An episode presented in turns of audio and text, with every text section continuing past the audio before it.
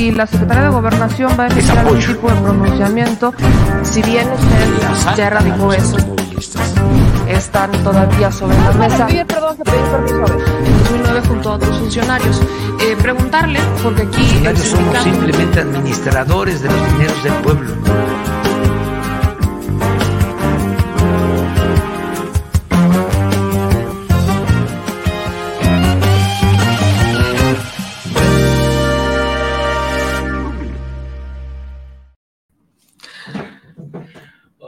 Muy buenos días, muy buenas las tengan y mejores las pasen. Bienvenidos al Detrás de la Mañanera con su segura servilleta, o sea, hace yo, Meme Yamel. ¿Cómo amanecieron en este martes, segunda mañanera del 2022, 4 de enero del 2022, para quienes nos escuchan por Spotify o por Apple Podcast, porque no les había recordado que teníamos podcast, ¿verdad? Pero gracias a todos los que están conectando, que ya estaban esperando puntualmente aquí el Detrás de la Mañanera, en una conferencia de prensa en donde el presidente se dejó ir con el tema de Ricardo Monreal, que sin decir su nombre, ah, pero sí le mandó el mensaje, o sea, a ver, no necesitó decir el nombre de Ricardo Monreal e incluso la propia reportera que hace la pregunta tampoco tiene que hacer énfasis en Ricardo Monreal. Estamos hablando de un personaje que en los últimos días ha insistido e insistido e insistido en que este hay un compañero de lucha que es perseguido político, que se le va a ir encima al gobernador que quiere desaparecer poderes en Veracruz y además el presidente pues pareciera hoy su peor enemigo, porque algo dice el presidente y Ricardo Monreal está muy lejos de eh, agachar la cabeza. Pareciera que incluso la verdadera oposición de Andrés Manuel López Obrador hoy es Ricardo Monreal. Si es que existe alguna oposición en el país, pareciera que la única oposición que tiene hoy el presidente es, como lo fue en su momento, Ricardo, este, Porfirio Muñoz Ledo, pues hoy pareciera ser Ricardo Monreal. Válgame la cosa. Y el asunto es que estamos totalmente de acuerdo en que, pues el asunto es que no, no está bien no estar de acuerdo. Entiendo, eso es parte de la democracia. Pero de verdad llegar al grado de decir, voy a estar en la boleta, cueste lo que me cueste, de yo voy a aparecer en la boleta y después de recular y decir si no es por Morena no es, y luego de decir que él va a emprender una lucha para rescatar a un compañero. Vaya, creo que han sido muchas las declaraciones que ha dado Ricardo Monreal que están muy lejos de eh, representar realmente los intereses del pueblo. De hecho, aquí lo hemos visto, no hay muchos de ustedes que se sientan muy cercanos o que se sientan identificados con Ricardo Monreal. Habrá otros que sí, es completamente respetable, pero bueno, ¿qué hemos dicho en más de una ocasión? El pueblo manda. El pueblo pone y el pueblo quita. Así que de eso vamos a estar hablando el día de hoy porque fue una pregunta que le hacen al presidente, pero también tenemos que hablar sobre el pulso de la salud y sobre todo hay una parte en la que el presidente Andrés Manuel López Obrador eh, insiste, bueno, asegura que efectivamente ha sido, ha sido una situación complicada el tema de desabasto de medicinas, hablando del martes de la salud, sobre todo por la distribución de los medicamentos. Y hubo una pregunta que le hace este Arturo mi compañero Arturo del Chapucero, en donde le dice al presidente, bueno, pues pareciera un tema de guachicoleo de medicinas, en las que, eh, pues por aquí les entregan la receta a los pacientes y los pacientes salen y ya estando afuera, pues los tienen que ir a comprar o existen como estos coyotes o el revendedor de medicinas, está este mercado negro de medicinas, que ya muchos me lo han mencionado, pero bueno, la pregunta vuelve es y seguirá siendo, bueno, y entonces... ¿Qué vamos a hacer con eso? Bueno, pues el presidente hoy, eh, sobre todo el secretario de Salud, habló de cómo va este plan de distribución de medicamentos. Aquí está, de hecho, eh, la presentación que les comparten o que nos comparten a través de la conferencia de prensa, ¿no? La, la adquisición sectorial de medicamentos e insumos. Y aquí hablan de cuántas eh, medicamentos, bueno, cuántas claves, se les llama cuántas claves se han comprado, se refiere a la, eh, el tipo de medicamento, cuántas piezas se han adquirido, el monto contratado, el ahorro que se ha tenido, cuántos proveedores hay, al menos tenemos 335 proveedores en 14 países, y estamos hablando de que se han emitido 937 millones de piezas Este es un en cuanto al abasto de estas medicinas y hay ya distribuidas 552 millones de estas piezas. ya tenemos 937 millones que están emitidas, pero nos falta, o sea, y se han logrado distribuir 552 millones de más de 1.454 millones de piezas que se han comprado. ¿En dónde se han estado distribuyendo? Bueno, Insabi Salud. Entre Insabi Salud y el IMSS es en donde más se han estado distribuyendo estos medicamentos, pero pues también está el Pemex, la Secretaría de Marina, son las farmacias gratuitas, este, la Sedena y demás. Luego acá tenemos los medicamentos, la situación de la distribución de medicamentos y material de curación. Estamos hablando de 134 millones 137 mil 267 piezas que se han entregado con proveedores y operadores logísticos en 72 almacenes en las 32 entidades. Por eso cuando alguien nos dice, es que no están entregando las medicinas, espérense, hay temas que no se han resuelto y esta administración lo está aceptando, ¿eh? No está diciendo que no es cierto, no está diciendo que no traen un problema con la distribución de los medicamentos, al contrario, están aceptando que con la distribución de medicamentos se han topado con pared y que hay problemas e incluso el presidente hoy sí menciona cómo eso también tendría que ver con eh, pues con el sindicato charro, con algunos médicos que están afiliados a estos sindicatos charros y que se sienten protegidos y amparados por la impunidad. Que por cierto, déjeme decirle que estamos buscando a un senador de Morena que acaba de buscar, acaba de lanzar una propuesta que es de que el líder sindical, y escuche esta parte que es interesante, y ya me dirán ustedes qué piensan, que los líderes sindicales no duren más de 10 años en el cargo. O sea, que cada 10 años se tengan elecciones. El señor productor decía, pues se me hacen mucho 10 años, ¿por qué no 6? ¿Por qué no nos vamos conforme al sexenio? Pues la propuesta está sobre la mesa.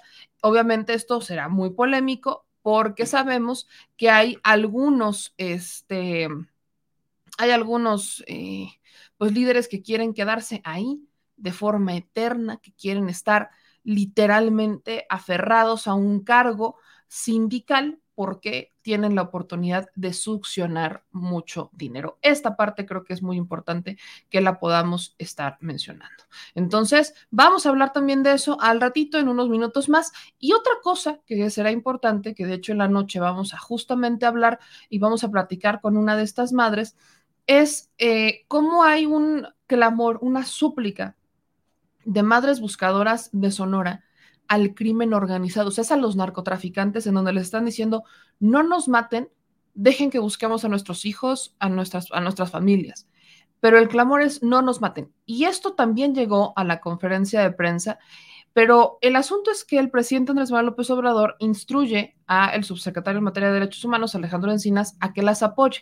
Y ellas están denunciando más bien están acusando a Encinas de que no les está haciendo caso, que ellas ya habían, ya lo han estado buscando, han estado buscándolo y que no les contesta ni siquiera la llamada Alejandro Encinas. Esperan, porque ya platicamos ahorita con ellas y en la noche vamos a platicar este, con al menos una de estas madres, en donde nos están diciendo, esperamos que ahora que el presidente les dio la instrucción, pues ahora sí, nos hagan caso porque el subsecretario Encinas no nos ha hecho caso. Entonces, esos son creo que los temas más, más importantes dentro de la conferencia de prensa para aquellos que buscan como un resumen práctico porque van en tránsito, quieren, están trabajando o, etcétera. Es un resumen más o menos práctico de los temas que son más sonados y que van a estar sonando mucho. También el tema de Veracruz, como el presidente va a hacer como un pequeño documental o un reportaje. Yo les digo que el presidente es como un periodista frustrado como que el presidente tuvo ganas de ser periodista y se le atravesó en el camino a la política y dijo, por aquí primero y después me voy por acá o dos por uno. Y el presidente dice que va a ser como una serie, un reportaje de Veracruz. Veracruz, lugar histórico en donde este, se han llevado, se ha llevado a cabo la, defensa de nuestro país, la defensa ante la colonia, la defensa ante ante los eh, intereses imperialistas ha iniciado en Veracruz y cómo es que en Veracruz también, en días más recientes, ya en años más recientes, se han vendido estos espacios a estos mismos intereses.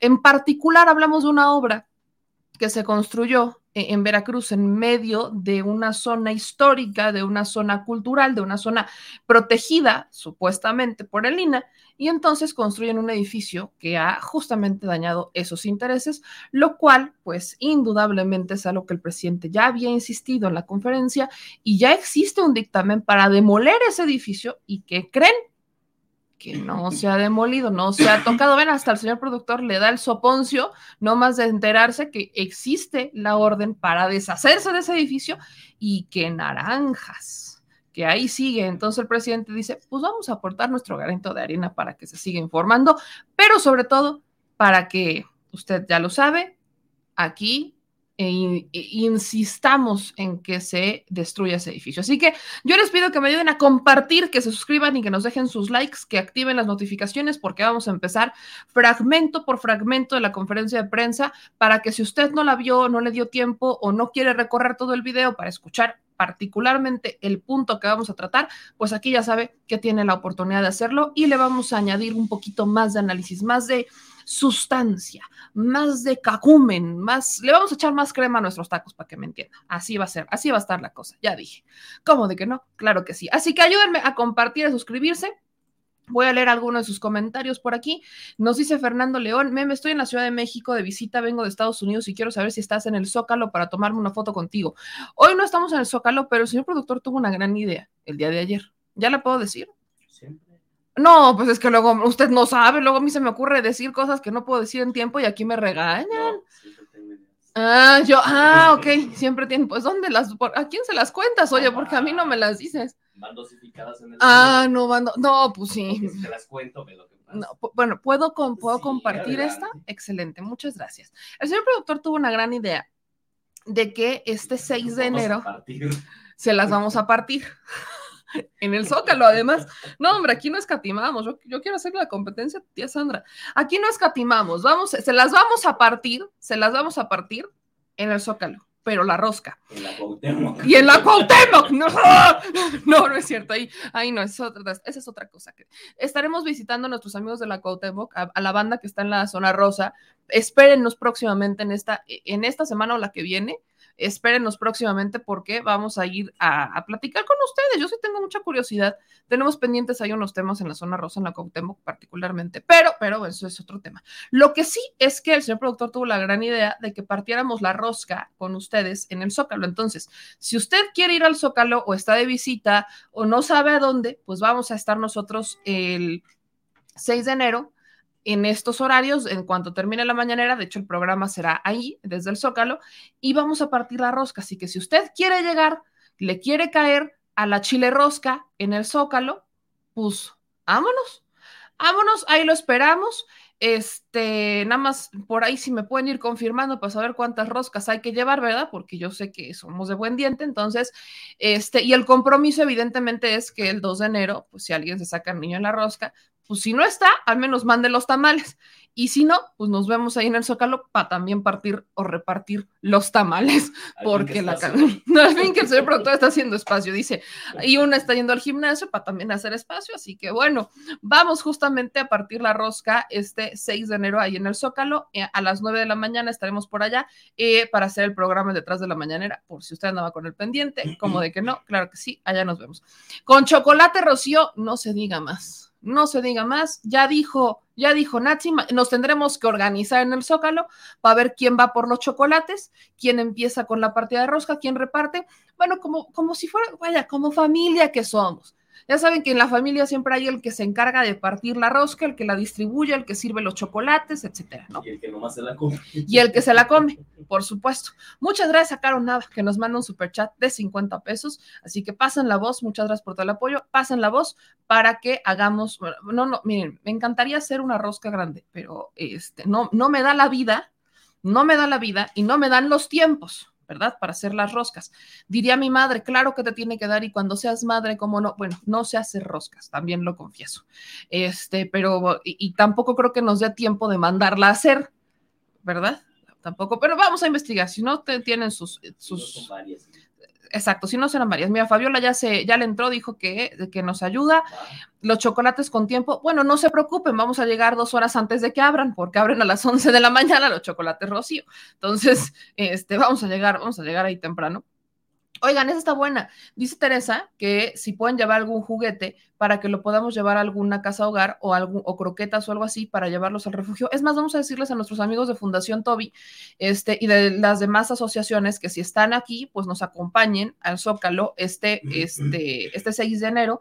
Y si usted quiere llevar croquetas para perritos, las puedan llevar. Y si quieren llevar algún juguete o alguna eh, cobertor y demás, nosotros ese mismo día vamos y buscamos alguna casa hogar. Es más, vamos a empezar a buscar desde ahorita, donde si usted nos lleva, nosotros ese mismo día se las damos y se las dejamos y les pasamos la grabación justamente en la noche para que tengan ahora sí que la fe y legalidad de que se entregó este, lo que usted haya querido llevar este, a la casa hogar o que lo puedan entregar a este a distintas organizaciones. Entonces, ahí tienen, pasen la voz para que estemos ahí pendientes. Y bueno, ya, vamos a entrar al tema de la mañanera. Les voy a hacer ahí una, este, una imagencita para que también podamos convocar y lo podamos compartir. No se me preocupen, ahora sí me, me voy a dar el tiempo de hacer ese pequeño promo y eh, regalar juguetes a los niños de la calle, también a las personas que están por ahí que, eh, que por supuesto que no, no, han comido, pues también les vamos a regalar. Usted ya sabe para qué me pregunta, si ya sabe cómo soy. Pero bueno, gracias a todos los que por aquí ya están este, llegando y empiecen a pasar la voz. Bueno, vamos a entrarle con el análisis de la conferencia de prensa y voy a empezar con el tema de Ricardo Monreal. ¿Por qué con el tema de Ricardo Monreal? Porque es una situación constante. ¿A qué voy? El senador Ricardo Monreal tiene todo el derecho de tener este interés legítimo de ser o de intentar ser presidente de la República. Eso lo tiene y es indudable, nadie se lo puede quitar. El asunto es que aquí depende del pueblo y ese es un tema importante. No depende solamente de su intención, no depende de si Ricardo Monreal quiere eh, y ya va a ser, no. depende particularmente de que el pueblo lo elija. Y hasta este momento, si algo hemos visto, y, me, y fíjense que aquí me, me, me brinca mucho, Ricardo Monreal, por un lado, está muy en pro de la transformación y se dice muy cercano al presidente, y por otro lado, Ricardo Monreal, eh, a mí me lo dijo, cuando le preguntamos a Ricardo Monreal por qué, se, por qué si no son los tiempos de hablar de sucesión presidencial, por qué si no eran los tiempos, porque es lo que él decía, que no son los tiempos para hablar de sucesión presidencial, que no son los tiempos para hablar sobre este sobre la, las corcholatas y que no le gustaba que les dijeran corcholatas él se estaba trepando en el tren. Bueno, su respuesta fue que como el presidente desde la tribuna, desde la mañanera, desde la máxima tribuna del presidente, habla sobre quiénes podrían ser y menciona a muchos menos a él, genera ciertos conflictos dentro y divisiones dentro del partido que no son sanas y que pues él tendría que responder. Eh, nunca me quedó claro el por qué, pues su, su argumento para algunos podría ser muy congruente, muy lógico, pero pues el presidente hoy por hoy podrá decir misa, pero si el pueblo hoy, y lo hemos visto aquí, no está de acuerdo, no está de acuerdo y punto. ¿Cuántas veces aquí he visto comentarios donde dicen no, con Marcelo Ebrard no? ¿Cuántos comentarios he visto aquí que dicen Claudia Sheinbaum no? ¿Cuántos comentarios he visto aquí que dicen quiero a Dan Augusto o a Dan Augusto no? Y lo mismo han dicho de muchos otros perfiles que han estado, de otros nombres que han surgido son más los que dicen Ricardo Monreal, no, pero también hay quienes dicen Ricardo Monreal, sí. El asunto es que esto está escalando demasiado rápido y demasiado mal, cuando todavía faltan pues dos años y medio de administración. O sea, todavía faltan dos años y medio de administración. Y seamos conscientes, el amor y el cariño del pueblo se gana a pulso. Y la vara que está dejando el presidente, pues la está dejando muy alta. Pero fíjense, ¿no? hablando de este tipo de posicionamientos, hace cuatro horas Ricardo Monreal publica una columna en donde dice, conociendo la filosofía del presidente, el derribamiento de la estatua con su esfinge eh, no le molesta ni le sorprende, especialmente ahora que el PRI vuelve a gobernar a Tlacomulco. Los monumentos caen, no así los ideales. Y publica esa columna en Milenio.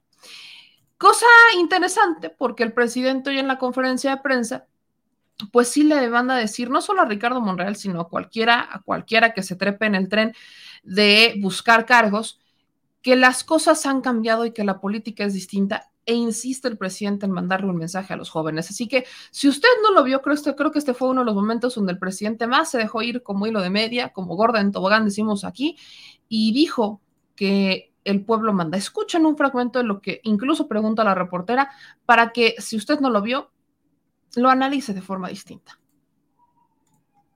Dentro de Morena. No pasa nada, absolutamente. Es que el pueblo es mucha pieza. Eh, es más que nosotros los dirigentes. Se equivocan quienes piensan que, a ver, este, yo soy muy conocido y tengo muchas simpatías, me quieren y aunque yo eh, haga lo que haga, eh, puedo yo encapricharme y la gente me va a seguir, porque yo soy muy importante. No, se equivocan. Voy a poner un ejemplo. Yo por convicción, porque sería traicionarme, he dicho no a la reelección. ¿Sí? Por convicción. Nunca lo haría. Eso está muy claro. Y nada de que yo puedo terminar la obra, consumar la obra de transformación. No se puede quedar a media falta un poquito de tiempo. Nada de eso, nada de caer en el necesariato. Nada, nada. Pero si yo fuese un ambicioso o tuviese yo mucho apego al poder, que es uno de los principales errores de los dirigentes, el no saberse retirar a tiempo, y dijera, me voy a reelegir, muchos que están conmigo dirían no.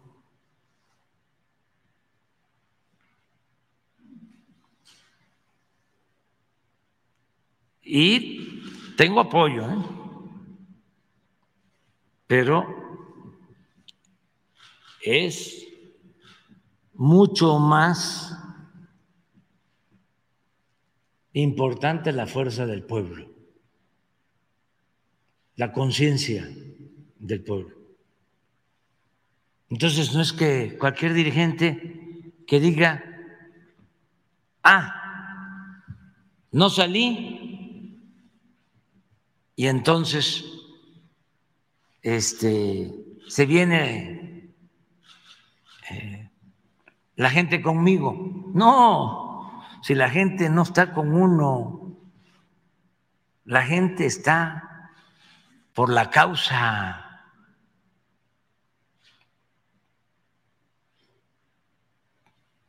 La gente lo que quiere es la transformación. Eso es lo que le importa a la gente. Por eso es que nos apoyan. ¿Cómo no nos van a apoyar si sabían que se robaban el dinero, como lo sabíamos todos? Pero resulta que a los más pobres, que sabían que se robaban el dinero, ahora les está llegando lo que no recibían. Imagínense ¿Cómo no van a estar a favor del cambio? Porque a lo mejor el que obtenía algo por ahí, pues le da igual.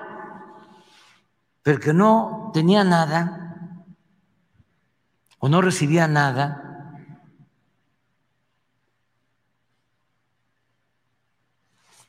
porque sí sabían de la corrupción, todos, todos sabemos, pero el que internaliza más, toma más conciencia, es el que está viendo los beneficios de combatir la corrupción, de no permitir que unos cuantos se roben lo que es de todos.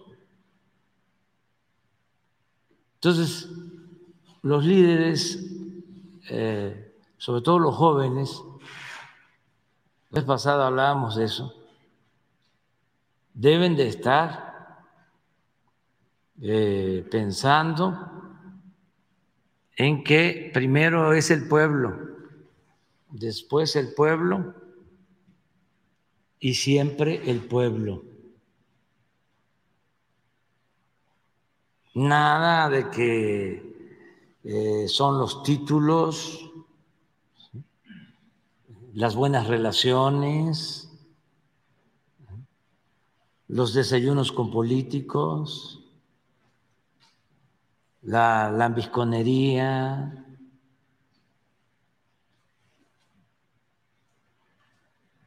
el influyentismo.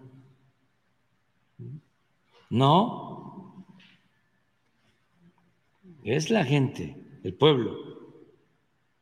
Eh, ese es el, mejor consejo porque si no, le van a seguir. Hay algunos que se sorprenden cuando se hacen las encuestas. ¿Cómo no voy a salir yo? Si yo, pues este, tengo capacidad académica, si yo tengo conocimiento de la administración pública, si yo esto, si yo lo otro. Y el que me está ganando en la encuesta, pues no tiene la misma experiencia que yo tengo, no esto, no lo otro. Nada más hay que ver a quién conoce el pueblo.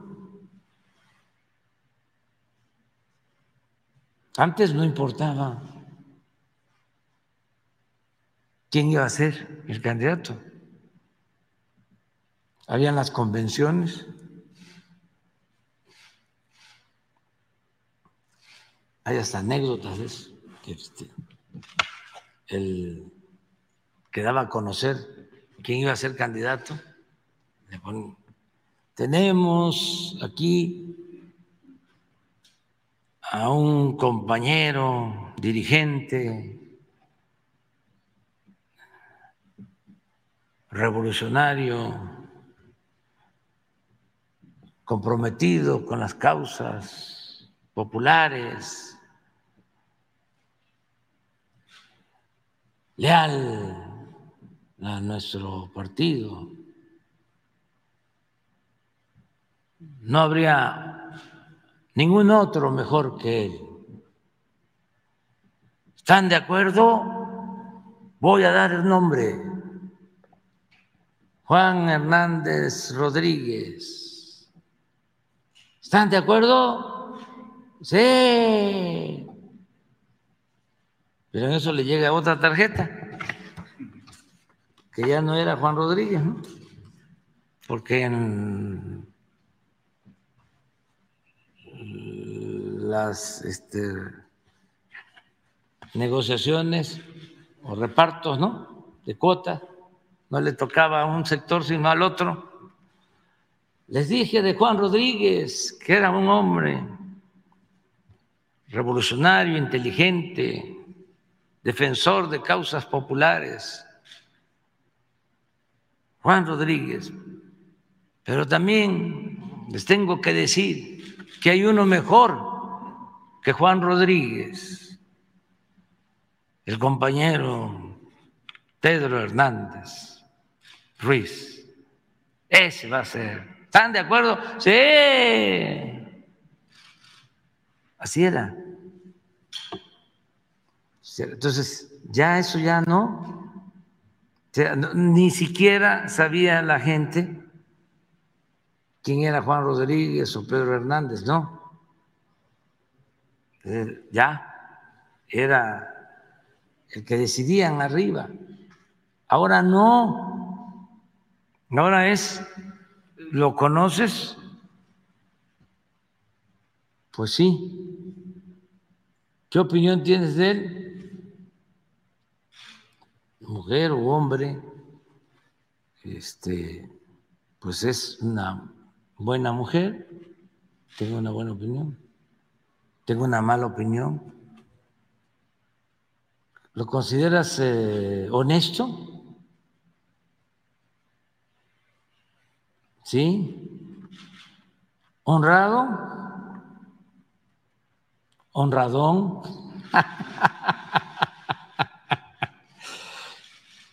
Este, ¿te gustaría que fuese el candidato del partido X? Sí. Si te tocara votar, ¿votarías por él o por ella? No. Sí. Entonces, ahí sale quién es quién. Entonces, y la gente sabe muy bien, porque eh, los puede conocer, pero no ser conocido significa que la gente les tenga confianza. Entonces hay que este, esperar estos procesos que son muy importantes y eh, no, no ocultar nada, que todos participen. Pues gracias, presidente. Y si me permite esta segunda pregunta, una... ¿Qué hubo? ¿Qué hubo con lo que dice el presidente Andrés Manuel López Obrador sobre este tema? A ver, o sea, hasta se burla ¿no? Lo, hace en tono de burla y es un, te lo digo Juan para que lo escuches Pedro, hablando de Juanes y Pedros, el presidente dice, te lo digo Juan para que lo escuches Pedro. Hoy la política, y esto es honesto, seamos netas, la política ya no es solamente de, eh, de ver quién, este, quién tiene más poder o quién, quién aceita más su maquinaria. Esa palabra tiene años que no la uso quién estuvo y quién aceitó más su maquinaria rumbo a las elecciones de tal o cual cosa. Si algo a mí me queda claro, es que si alguien ha aceitado su máquina, es Ricardo Monreal. Y ahí lo tenemos justamente con la operación de cómo han estado manejando el tema de José Manuel del Río Virgen. A ver, eh, Ricardo Monreal a los senadores, o sea, Ricardo Monreal manda en el Senado, y esto no me lo cuentan, esto me consta. Cuando nosotros hemos ido al Senado, que nos han invitado este, senadores o que hemos, obviamente es por invitación de los senadores para irlos a entrevistar, en la operación del Senado le responde a Ricardo Monreal y solamente es presidente de la Junta de Coordinación Política. Pero la operación le responde a Ricardo Monreal, desde, el momento en que entras a la puerta, quién entra, a dónde va, etcétera. Y cuando vamos a ver a otros senadores, y vimos, la, te acordarás cuando fuimos, o sea, hemos hecho la comparativa de cuando fuimos a ver, por ejemplo, a la senadora Rocío o cuando fuimos a ver al propio Alejandro Almenta, que es cercano a, este, a Ricardo Monreal para entrevistarlos, o incluso yo antes, cuando había, este, hace algunos años que entrevisté a varios senadores de distintos partidos, incluyendo a Verónica Delgadillo en su momento, este, la, operación de entrada es complicada. Pero cuando fuimos para entrevistar al senador Monreal, fue como entrada fast track. Por aquí dijimos, tenemos cita con el senador Ricardo, ya sabían quiénes éramos, nos estaban esperando en la entrada y tenían perfecto, o sea, no nos, no nos hicieron esperar como normalmente nos hacen esperar cuando vamos a visitar a otro senador. Y estoy hablando de la operación eh, administrativa, la logística de cómo entran y salen personas al Senado de la República. O sea, para que ustedes lo entiendan más o menos en la dimensión de la que se lo estoy mencionando. Ahora, traduzcamos eso en la operación diaria política de Ricardo Monreal. En el tema de los senadores, Ricardo Monreal ha como que ha apuntado, le ha dado cierta bendición a algunos perfiles sobre de otros. Incluso en los candidatos que estamos viendo hoy, vemos que algunos responderían a estos intereses de Ricardo Monreal. Son senadores. Son senadores que son, pues, que responden a los intereses de Ricardo Monreal. Por ejemplo, hablemos de Guadiana, que ahorita no es candidato, pero les apuesto que quiere ser candidato para, vaya, en la pasada ya quiso ser candidato Guadiana para alcalde o algo así, pero Guadiana es el que le anda haciendo y le anda haciendo eventos a Ricardo Monreal para que le griten presidente. En el informe de Guadiana prácticamente era el evento del senador Guadiana para que le aplaudieran a Ricardo Monreal. Y digo, no está mal. El problema es que yo incluso hoy pregunto, bueno, ¿quiénes nos están legislando, banda? ¿No están legislando fieles al pueblo? ¿No están legislando fieles a Monreal? Porque la fidelidad de todos los políticos no debe estar con una persona en particular, sino con el pueblo. Y es lo que dice el presidente. No es, no es porque estén conmigo, es por la causa. Por la causa, que la causa es más grande que un dirigente. Esas, esas palabras son claves. Y es lo que muchos tendríamos que entender, sobre todo cuando, por ejemplo, vemos que hay muchos políticos que se cuelgan del presidente, se cuelgan del nombre del presidente. No les, ah, hablando de Ricardo Monreal, la columna que les decía hace ratito, Ricardo Monreal opinando sobre no se derrumba la nobleza, sobre este monumento que le hicieron en Atlacomulco al presidente Andrés Manuel López Obrador. Digo, está bien que coincidan, pero creo que Ricardo Monreal podría hablar de muchas otras cosas. ¿Por, qué no, ¿Por qué no Ricardo Monreal habla sobre los presos que están este, purgando condenas injustamente? ¿Por qué no habla de eso? No, si es un tema que abanderó y esa es la causa que quiere abanderar en este momento Ricardo Monreal, ¿por qué no lo ha hecho? Preguntas que seguiremos esperando que nos las responda porque el mensaje a Ricardo Monreal se le ha hecho llegar, hemos buscado platicar con él y bueno. Justo me está contestando su particular que está llegando al Senado y que va... ah, muy bien. Pues ya nos dice, y le agradezco mucho a Paris que nos ayude con eso, porque dice que está llegando justamente al Senado en este momento, que es eh, una de las personas más cercanas a Ricardo Monreal, y que va a insistirle con el tema de la entrevista. Ojalá nos las pueda dar el senador Ricardo Monreal para que estas preguntas que me he estado haciendo se las pueda hacer, insisto, de la forma más respetuosa posible. No, no tengo nada en contra de Ricardo Monreal, no tengo nada en contra de él, nada personal en contra de él. Incluso cuando yo fui me trató bastante bien, es muy amable, pero creo que la causa es justa y si la causa es el presidente Andrés Manuel López Obrador está mal porque él no es la causa. La causa es el pueblo, las desigualdades del pueblo. Entonces, pues vamos a ver si ahora sí se nos hace la buena con el senador Ricardo Monreal para justamente preguntarle estas cositas que muchos han dicho, ¿por qué no se las preguntas de frente? Pues porque no hemos podido platicar después de la última entrevista que tuvimos, pero bueno, vamos a ver. Y bueno, Amigos, en este momento me acaba de llegar, porque nos la acaban de mandar y vamos a hacer una pausa en la mañanera para hablar sobre esto. La famosa carta que envió el presidente Andrés Manuel López Obrador a Donald Trump por el asunto de Julian Assange. Aquí la tengo, llegó a las 9.47 de la mañana, nos llegó a través de la fuente informativa de presidencia y se las quiero leer. Vamos a leer. Esta es la carta que el presidente Andrés Manuel López Obrador avisó el día de ayer que haría pública sobre eh, cómo le pide al presidente Donald Trump sobre la libertad, la situación jurídica de Julian Assange de Wikileaks. Vamos a leerla. Dice, trae fecha del 23 de diciembre del 2020, aparte en tiempos navideños. Y dice el presidente Andrés Manuel López Obrador, estimado presidente Donald Trump, me permito apelar a su humanismo a la cordialidad y el respeto que, sea, que han caracterizado la relación entre nosotros y a su actitud de amistad para con México y nuestro gobierno para hacerle una petición especial en torno a la situación del señor Julian Assange. En su reclusión en Londres, la salud del señor Assange se ha deteriorado severamente y se encuentra en riesgo real de morir en prisión. Si logra salir con vida de esa situación, enfrenta una posible condena de cárcel por muchos años en Estados Unidos. En mi opinión, aunque haya actuado de manera equivocada, es una persona movida por ideales y principios, y pienso que por ese hecho debiera ser merecedor de compasión. En horas recientes he sabido que usted, siguiendo una noble tradición institucional de su país, dio una muestra de benevolencia al conceder indulto a varias personas y considero oportuno rogarle que le extienda al señor Assange y le otorgue un indulto a fin de que pueda ser liberado.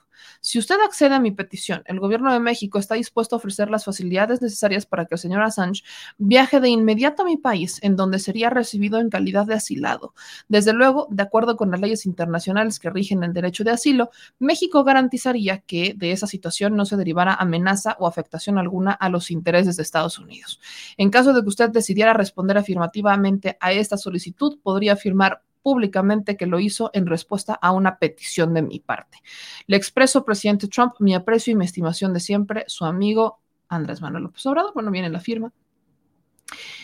La situación de Julian Assange está, es interesante, es compleja, porque, bueno, el presidente Andrés Manuel López Obrador le pide a Donald Trump que lo libere y que si es necesario, pues que diga que lo hizo porque se lo pidió el presidente de México. Algo que no iba a hacer México, algo que no iba a hacer Estados Unidos con facilidad. Recordemos que Julian Assange no está preso por haber cometido un delito, o sea, un delito no, no, mató a nadie, no, no fue un, no fue un acto de terrorismo en donde aventaron una bomba y en donde mataron a muchas personas. Eh, tampoco está acusado de conspirar en contra de un país en realidad, aunque así muchas veces lo han querido vender. Lo que hizo Julian Assange fue publicar documentos clasificados que exhibían los delitos de otros, delitos que cometían los estados. Eso es lo que hizo Julian Assange con Wikileaks. E, e, ese es el tema. Cuando el presidente Andrés Manuel López Obrador dice que si bien pudo actuar mal, yo diría, yo no creo que actuó mal. Para mí, Juliana Sánchez no actuó mal, actuó conforme a una causa, conforme a un ideal, actuó conforme a la verdad. Para mí eso no está mal. Por supuesto que en el tono, el presidente está jugando un poco a la política, y así lo entiendo, a la diplomacia, a decirles, como de ver, yo entiendo que la cagó, ¿no? Yo entiendo, pero perdónalo, perdónalo, y yo me hago cargo de que él no represente ningún tipo de amenaza a tus intereses. Tú perdónalo y yo lo traigo a México y de alguna forma me encargo de que él no publique o que no, no represente una amenaza para los intereses de Estados Unidos ni del mundo, que es lo que también estaba diciendo ayer el presidente Andrés Manuel López Obrador, que entraría en calidad de asilado y que por ende pues habría ciertas restricciones que podría este, que podrían eh, tomar eh, sobre Julian Assange, pero al menos estaría libre y en un país que lo protege, que ese es el objetivo. Vaya, es mejor que estar preso y que posiblemente dejen ustedes enfrentar una condena de muchos años, sino que podría enfrentar, está enfrentando la muerte, que es lo más grave en esta situación. Entonces el presidente juega con esto de si la regó, pero vaya, necesita, merece su compasión, porque pues es una persona que aunque la regó, estuvo motivada por algo bueno. ¿no? El, este, la motivación detrás de las grandes causas cambia por completo el sentido de la causa, diría yo. El asunto es que esta carta obviamente no la responde Estados Unidos, porque si Estados Unidos algo no va a hacer en su historia, al menos moderna, es decir, liberé a alguien que durante muchos años dije que es una amenaza porque me lo pidió otro país. O sea, no lo va a hacer no lo va a hacer. Estados Unidos no se va a dar el lujo de hacer eso. Ni siquiera en tiempos de Joe Biden, ¿eh? O sea, si se dan cuenta cómo están manejando el tema de este de sembrando oportunidades o no sembrando vida en, el, en la región del sur de en Centroamérica. Estábamos analizando la propuesta y podríamos tomarlo, pero le vamos a cambiar el nombre para que sea Sembrando Oportunidades y va a ser similar, pero no va a ser igual. O sea, como decía, es buena tu idea, pero yo la voy a hacer mejor. Así es como opera Estados Unidos. En vez de decir es una idea de México y le vamos a entrar nosotros para que podamos hacerlo, no. Es Estados Unidos cambiando el discurso diciendo lo vamos a hacer mejor para que entonces funcione. Está bien, órale. Pero en este tema, ni de broma, ni de broma íbamos a encontrarnos un Estados Unidos que dijera, liberé a Juliana Assange, que durante años llevo diciendo que es una persona que atentó en contra de mis intereses y que lo he hecho ver como un terrorista por publicar la verdad, por publicar documentos clasificados que no puedo desmentir porque son ciertos, pero que necesito echarle la culpa a alguien de que se haya sabido, o sea, de que se supiera esta información, pues no le voy a decir, ahora voy a darle el indulto porque México me lo pidió. No iba a pasar. Eso no iba a pasar. Creo que ni de broma nos íbamos a topar con una situación así, pero al menos el presidente hizo el intento. Ahora, esto fue algo que también se respondió en la conferencia de prensa, porque el presidente pues este, le cede la palabra a el canciller Marcelo Ebrard para que hable sobre la situación jurídica que, este, que se está llevando a cabo con el tema de Julian Assange, porque México insiste en ofrecerle asilo. Entonces, pues esto es lo que dice el presidente hoy en la conferencia de prensa y sobre todo lo que dice el canciller Marcelo Ebrard sobre el proceso de Julian Assange y cómo insisten en este ofrecimiento de asilo. Que envié al presidente Trump. ¿Sí? Por eh, ¿Puedes explicar? ya. Sí. No la han dado a conocer. Sí, es que. Fue la anterior administración. Es una carta que. Para Trump. Sí. Bueno, mire, si están informados los abogados del señor Assange, eh, solo que en este momento procesalmente no podrían tomar esa opción. Es un tema de procedimiento. Eh, pero sí tenemos comunicación con ellos. El señor presidente se refiere a una comunicación que se envió al presidente de los Estados Unidos y en donde se fija la posición del gobierno de México, particularmente el presidente López Obrador, en favor del asilo y la libertad de expresión, que es la esencia de este caso. Pero la pregunta de usted, ¿hay comunicación? Sí. ¿Están uh, uh, en conocimiento de este planteamiento en México? Sí. ¿Lo pueden hacer efectivo en el corto plazo? No, por razones procesales. En cuanto haya cualquier cambio, pues lo informaríamos inmediatamente.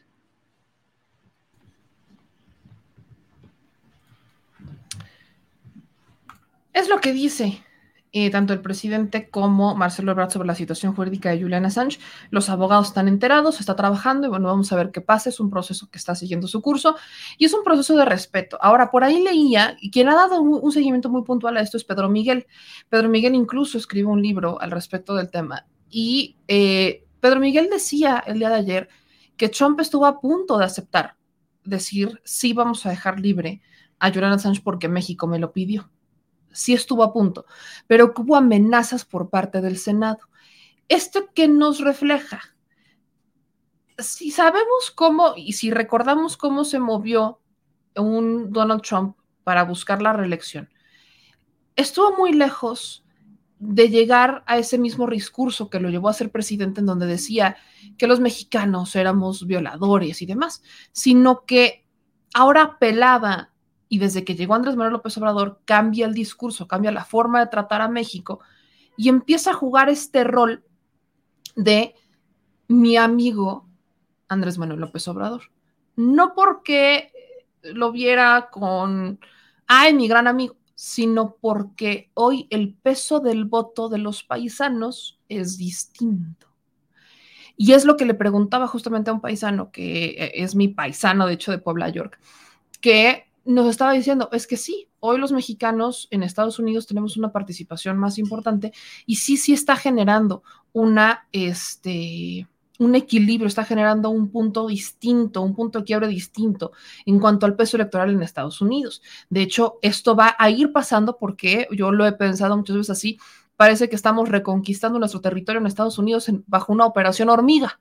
¿No? Es una operación hormiga, estamos conquistando el territorio que nos que, pues, que vendió Santana hace muchos años a punta de migración, a punta de migración, a punta de buscar oportunidades, pues hemos regresado a ese territorio y poco a poco se ha ido controlando más. Estamos viendo que el peso del voto latino, del voto mexicano, cada vez va agarrando más campo y está obligando a los legisladores y a los políticos en Estados Unidos a ya no poder ignorar, ya no pueden ignorar a los paisanos, ya no pueden recaer en esa, este, pues, pues no, ya no, ya no se les permite, ahora sí que ya no, ya no llegan a este grado de caer en como si no existieran, ¿me explico? Eso es lo que quiero llegar. En este sentido, creo que aquí es muy importante mencionar que estamos en un escenario en donde el equilibrio se está moviendo y esto va a obligar a que los políticos del mundo, del mundo entero, pero particularmente empezamos por Estados Unidos y aquí en México lo estamos viendo, las cosas se empiezan a mover de forma muy distinta y es lo que en su momento parece habría motivado a Donald Trump a decir casi sí a lo de Julian Assange. Esto es algo que de forma no vamos a ver, de, ninguna manera vamos a ver con un Joe Biden. Creo que Joe Biden, eh, o sea, él sí va por Julian Assange, o sea, va en contra de Julian Assange, de tráiganmelo y métanlo al calabozo, prácticamente a las mazmorras, este, porque violó la constitución y no sé qué, cuando lo único que hizo este, Julian Assange es, vaya, eh, entregar destapar la cloaca. Creo que fue también Julian Assange el que había dicho que Denise Dresser trabajaba como informante de la CIA, ¿no? Creo que también fue Julian Assange el que lo dijo en su momento. No, no, recuerdo si fue Julian Assange, pero creo que también en estos documentos surge ahí el asunto de Denise, de Denise Dresser. Creo que también fue mencionada hoy en la conferencia de prensa que vaya, vaya cosa, que también fue eh, mencionada. Sí fue, gracias mi querido Lego, sí fue, sí fue Julian Assange el que, el que termina diciendo que este, Denise Dresser trabajaba para la CIA que le mandamos un saludo a, Dresser, fue Wiki a través de la jornada.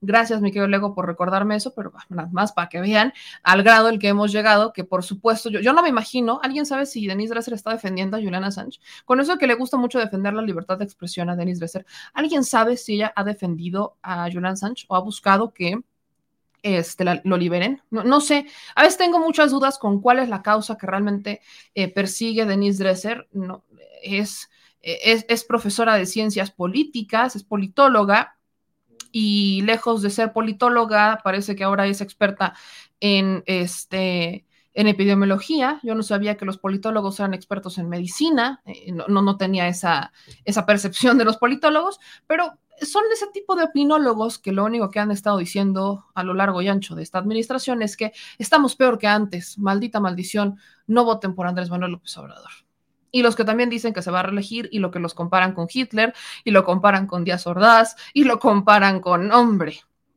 lo comparan con, eh, N cantidad de, personajes con los que sí deberían de comparar Alfaro. Por ejemplo, ya que hablamos de represores, ahí sí, creo que Alfaro cumple perfectamente el perfil que nos han querido vender desde eh, las trincheras de los opinólogos eh, de cabecera.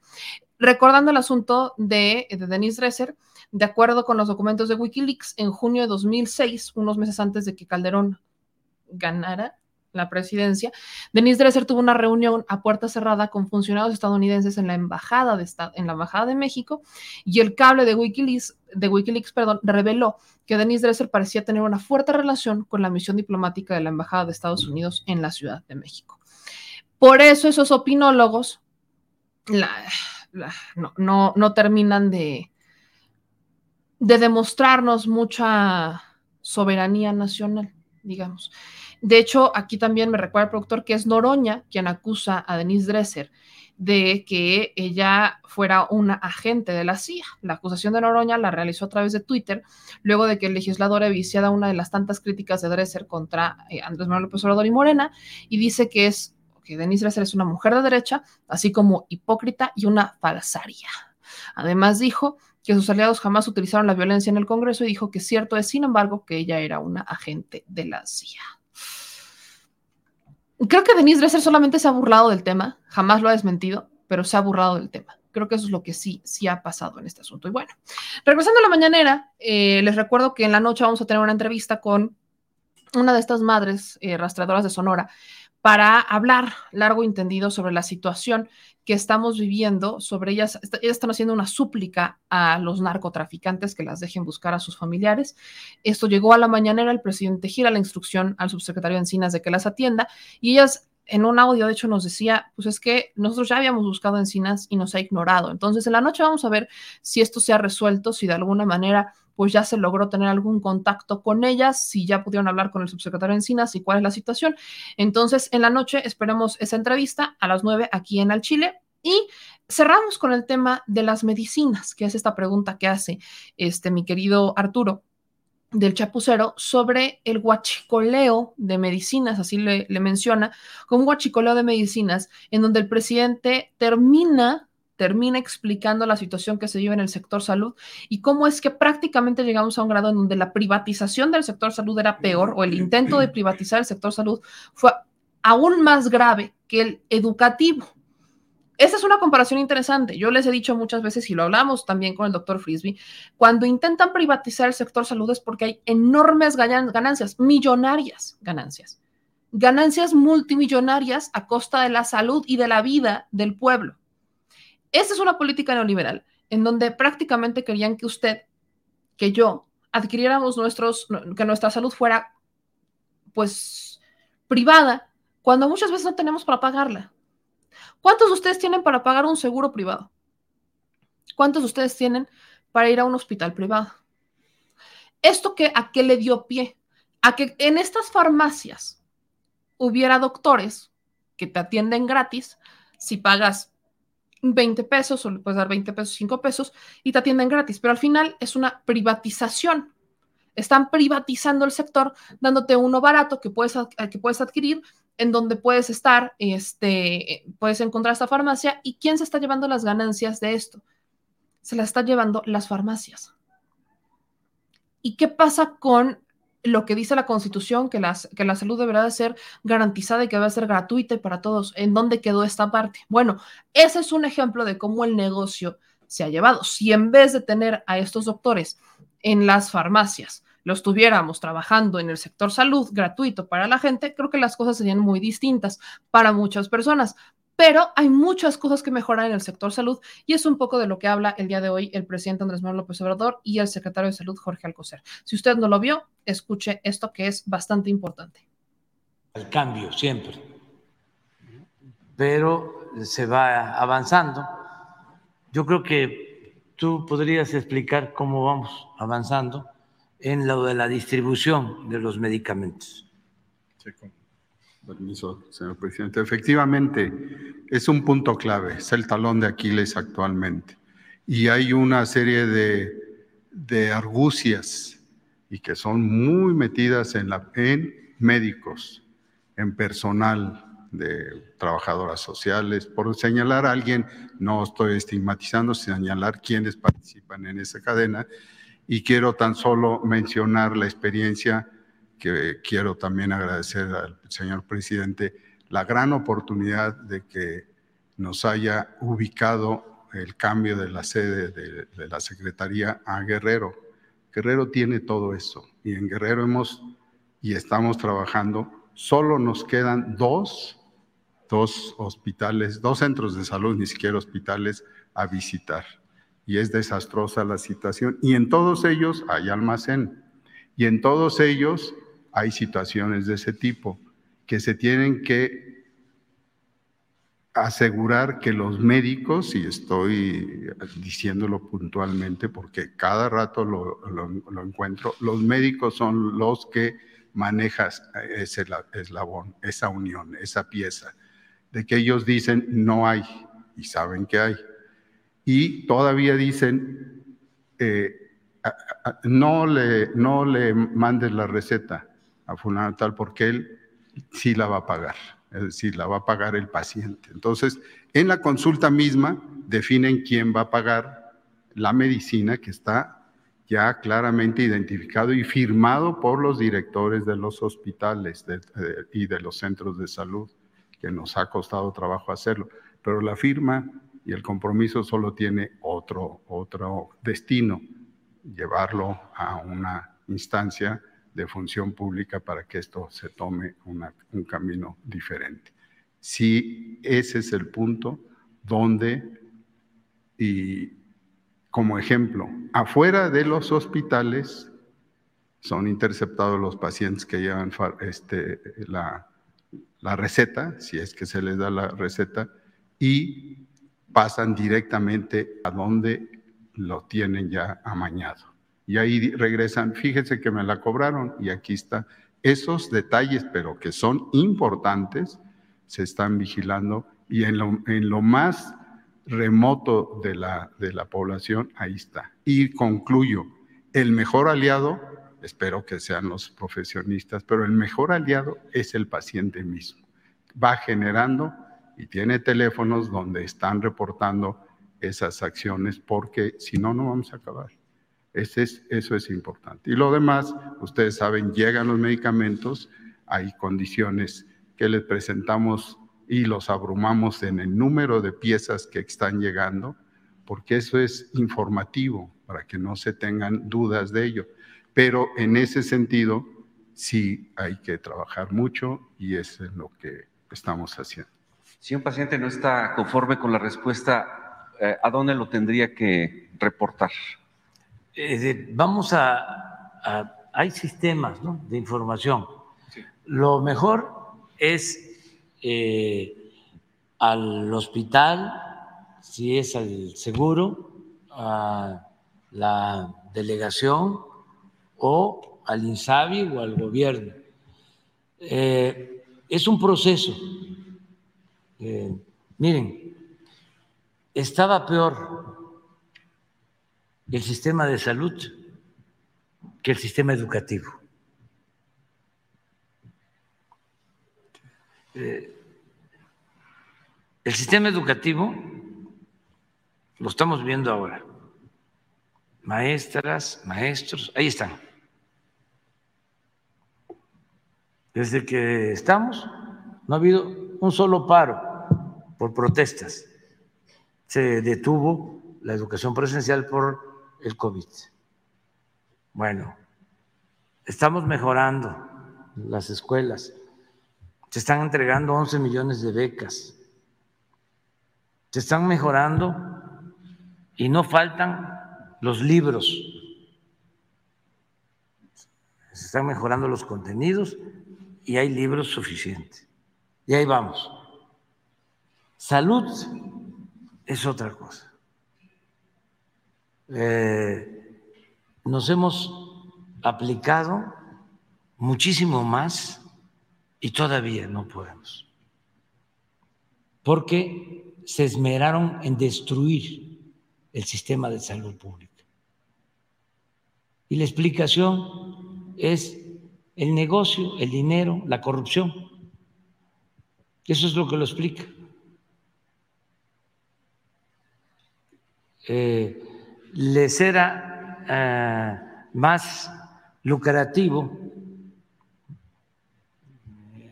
el privatizar la salud que la educación. Iban también para la educación, por eso la llamada reforma educativa. No pudieron. Es como el caso de Pemex y la Comisión Federal de Electricidad abusaron más en la destrucción de la Comisión Federal de Electricidad que de Pemex, empezando porque eh, no les alcanzó el tiempo y entregaron solo el 20% del potencial petrolero del país. Pero la Comisión Federal de Electricidad eh, fue un abuso completo, un saqueo de empresas extranjeras como Iberdrola, asociadas con empresas nacionales. ¿Cómo nos explicamos? Vuelvo a lo mismo, que el OXO pague menos de luz que lo que paga una familia en el hogar. Y ahora que estamos eh, proponiendo la reforma eh, eléctrica, unos intereses, porque son miles de millones de pesos de subsidio a estos grupos. Y no solo son los eh, del país, Estamos hablando de fondos de inversiones, de los más grandes del mundo. Entonces, eh, hay sus niveles.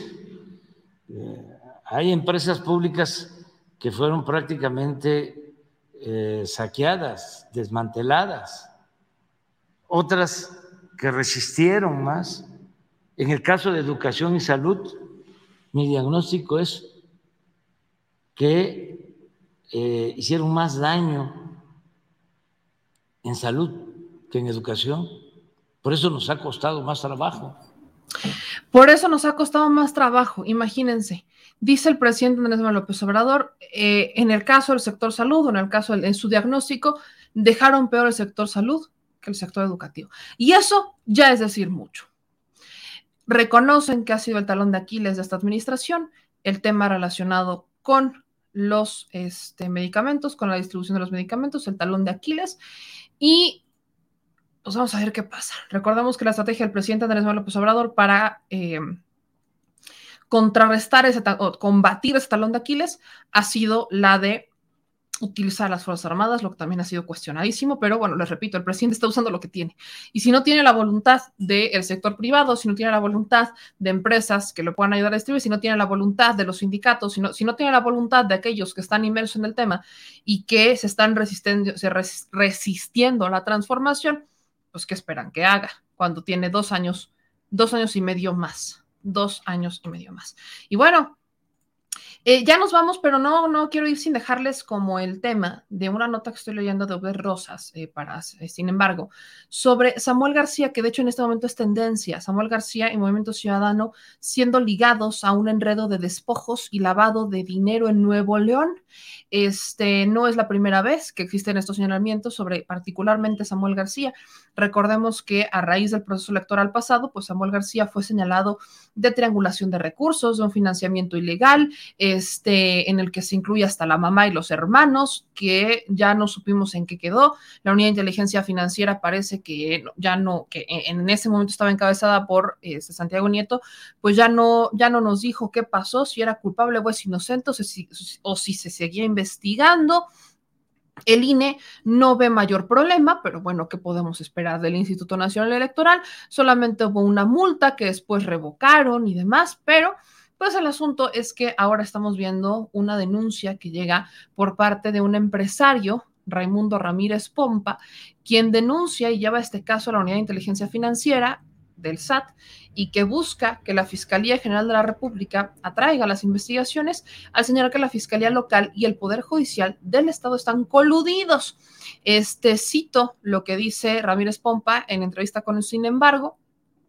Eh, dicen, el gobernador del estado de Nuevo León, Samuel García, está insalvablemente involucrado en estos delitos y es grave la situación que enfrenta el Estado de Nuevo León en el área de impartición de justicia porque están operando como una organización criminal y vamos a seguir insistiendo porque la misma ley impone ciertas restricciones a la facultad de atracción por parte de la Fiscalía General de la República, pero es la única manera de que se pueda hacer justicia mientras la federación no atraiga estas denuncias que estamos presentando, no se va a poder. Es una situación complicada, de lo cual pues estaremos este, buscando al empresario también para poder platicar con él. Estamos hablando de un financiamiento ilegal, recordamos el Samuel García, en el que incluye a su madre y, hermanos a través de la empresa Firma Jurídica y Fiscal Abogados SC y Firma Contable y Fiscal Contadores y Financieros SC que, a decir de Raimundo Ramírez Pompa, comparten domicilio con el aparato legal de una red de despojos, en la cual sirvió como abogado Carlos Eduardo Mendoza Cano, actual titular de la Unidad de Inteligencia Financiera, cargo en el que fue colocado por el mandatario Naranja, hablamos de la unidad del Estado, y que a decir del empresario también ha incurrido en otros delitos como el de lavado de dinero. Vaya, vaya cosa que estamos viendo. Voy con sus comentarios. Muchas felicidades a mi querida María Gallardo, que hoy cumple años. Feliz cumpleaños a ti, mi querida María. Pásala muy bonito en este día. Te mando un abrazo muy, muy grande. Dice: Yo soy tu 333. Este pseudo gobernador es el más corrupto del país. No, hay varias disputas. Yo no sacaría de la terna a cabeza de vaca ni de broma, ¿eh? ni de broma lo sacaría de la terna, ni mucho menos tampoco sacaría de la terna a Alfredo del Mazo. No, hombre, hay muchos, hay muchos, no es el único. Eh, nos dice aquí, la Telles, la Galvez y la Rabadán siguen más enloquecidas. Este, pues sí tienen opiniones ahí medio, no, sé si darles un Oscar o, darles un, un, Ariel. Felipe Calderón lo pusieron desde Estados Unidos, Robert Lansing, 1915-1920, con un solo hombre en la presidencia, harán lo que queramos sin un solo tiro, sin un centavo. Elizabeth Ojeda, por ejemplo, hablando de corruptos, pues también está Alfaro, el de Zacatecas, el hermano de Ricardo Monreal. Eh, dice Juan José Pérez, las farmacias de genéricos fue parte de un plan de privatización del sector salud, también nos dicen por aquí. Y en otros comentarios vamos a buscar a alguien de Facebook. Dice Alejandro Trinidad, lo bueno que esos hinches panistas no trabajan 16 horas diarias como mi presidente, si no, no quedaría nada. Imagínense que hubieran trabajado tantas horas. No, hombre, si privatizan hasta el aire que respiramos, ¿eh? Vaya, nos cobrarían por la cantidad de oxígeno que inhalamos al día. Estamos a nada de llegar a eso. Si ya lo están intentando con el tema del agua, ya hay quienes lo lograron con el tema del agua. Bueno, pues ya nos vamos, Chile Banda. no se les olvide que tenemos una convocatoria para este 6 de enero en el Zócalo a las 9 de la mañana. Ya vamos a andar por ahí para que cuando termine la conferencia de prensa, pues nos arranquemos con letras de la mañanera en donde se las vamos a partir. Pero la rosca. Pero la rosca. Y recuerden que vamos a hacer una convocatoria. Es una convocatoria amplia para que si usted quiere llevar regalos para los niños o cobertores y cosas así para que las podamos, terminando el programa, ir a regalar. Échenos la mano con eso. Si alguien quiere caerle con más roscas porque está viendo que van a llegar más personas, pues cáigale. Vamos a esperar también a que hagan los chocolates Rocío. Y pues vamos a armarnos nuestro Día de Reyes, ya que tenemos a Esteres Melchor o Gaspar o Baltasar. El que quieras. ¿Nos vas a saltar? El que nos vas a saltar. Nuestro productor dice que es va a saltar. Este, y ahí en recuerden que nos vemos de nuevo hoy a las 9 de la noche aquí en Al Chile. Yo soy Meme Yamel y les mando un abrazo muy grande a todos. No olviden dejar sus likes, suscribirse, activar las notificaciones. Es muy importante que activen las notificaciones, que estén pendientes de cuándo estamos por transmitir y que les lleguen las notificaciones. No se les olvide también en Facebook seguirnos, compartir y ayudarnos a desfifirizar la nación. Nos vemos de retache a las 9 y síganos en todas las redes sociales. ¿Algo que decir, señor productor? Nos vemos al rato. Que por favor desayunen antes de ir por la rosca, dice el señor productor. Y no, no es cierto. Ahí nos vemos para dar rosca a todos ustedes el 6 de enero. Así que les mando un beso. Si quieren llevar guantes para los niños y para quien caiga, pues que, ¿por qué, señor productor? Todo mal, de todo se queja. Eh, Pues es para que hagas ejercicio, aunque sea que estires el brazo, oígame. Chale. Nos vemos a las 9. Les mando un beso. Dejen sus likes. Adiós.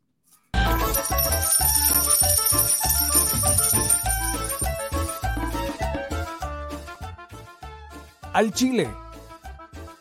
Recuerda que una forma de apoyar nuestro proyecto e impulsarnos a generar más y mejor contenido es a través de los superchats en nuestras transmisiones en vivo. Solo tienes que dirigirte al recuadro donde escribes mensajes, darle clic al símbolo de moneda, colocar los datos de tu tarjeta bancaria, el monto a donar y de forma inmediata se verá reflejado en un recuadro de color con el mensaje de tu preferencia. Otra manera, por si no nos alcanzas a ver en vivo, es ir a la descripción de nuestro video de YouTube, darle clic a la liga de PayPal y repetir el proceso como en los superchats. Ese recurso llegará directo a nuestra cuenta bancaria. En Facebook también puedes apoyarnos de forma mensual. En el inicio de nuestra página encontrarás el botón Quiero colaborar. Ahí podrás adquirir una membresía que nos impulsará a seguir combatiendo la infodemia desde esta plataforma. Y si eres de los que no confía en la tecnología, puedes hacer un depósito o transferencia a nuestro número de tarjeta Banamex, desde cualquier establecimiento, banco y hasta tu aplicación móvil. Anótalo. El número es 4766-8415-9203-0897. Recuerda, esto es completamente voluntario. Y es una forma de apoyar e involucrarte más con este proyecto independiente. Hazlo tuyo y comparte.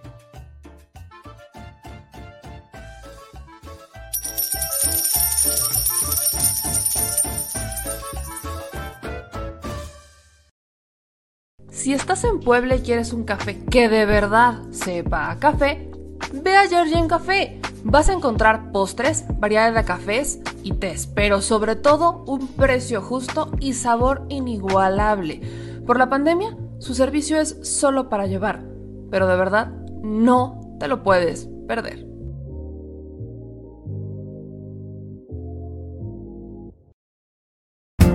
Y la Secretaría de Gobernación va a emitir algún tipo de pronunciamiento, si bien usted ya erradicó eso. Están todavía sobre la mesa. En 2009 junto a otros funcionarios. Eh, preguntarle, porque aquí... Los funcionarios somos simplemente administradores de los dineros del pueblo.